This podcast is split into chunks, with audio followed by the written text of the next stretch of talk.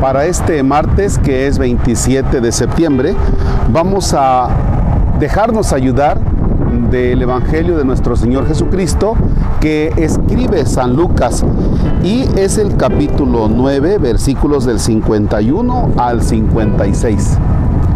En el nombre del Padre y del Hijo y del Espíritu Santo. Como ya se acercaba el tiempo en que sería llevado al cielo, Jesús emprendió resueltamente el camino a Jerusalén envió mensajeros delante de él que fueron y entraron en un pueblo samaritano para prepararle alojamiento. Pero los samaritanos no lo quisieron recibir porque se dirigía a Jerusalén.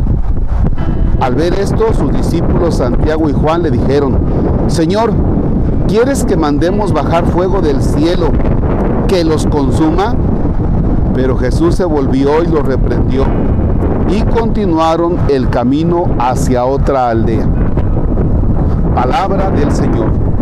Gloria a ti, Señor Jesús.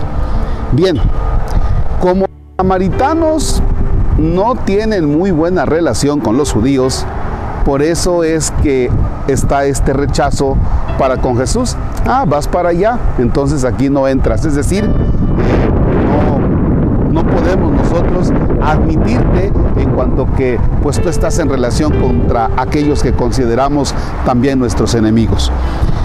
Pero la actitud de estos dos apóstoles, que son Santiago y Juan, es de que si quieres, nosotros arreglamos las cosas a nuestra manera. Es decir, ¿quieres que hagamos que caiga fuego del cielo hasta que se consuman? O sea que estos dos están pensando luego, luego en nos la vamos a cobrar.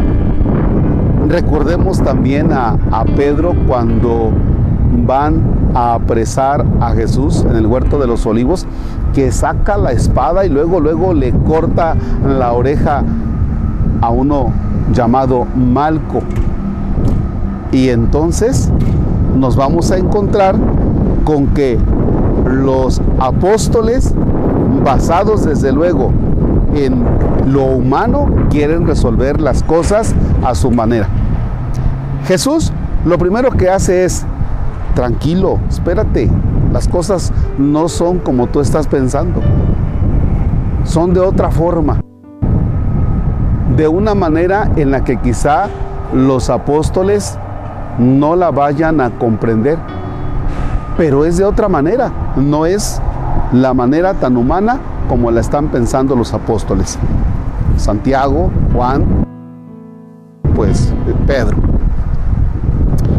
En la vida nuestra, en la vida de cada día, a veces queremos resolver las cosas a nuestro entender. Queremos resolver las cosas de la forma en la que consideramos nosotros que es la adecuada, pero muchas veces es un pensamiento no sopesado, es el arrebato, es lo primero que nos viene, es la violencia. Y dice Jesús, a ver, tranquilo, espérate. Fíjense que algo que me ha ayudado a mí, que me regresa la paz, en los momentos en que entro así en la desesperación, en los momentos en los que, en los que yo digo, bueno, ¿y cuándo caramba vamos a, terminar la construcción de este templo? O bueno, ¿y, cómo le vamos a hacer para los cuatro millones que faltan? O, ¿O cómo le vamos a hacer con esto?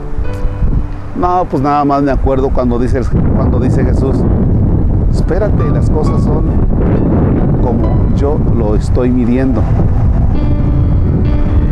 Quizá a veces tenemos arrebatos o tengo arrebatos como Santiago y Juan.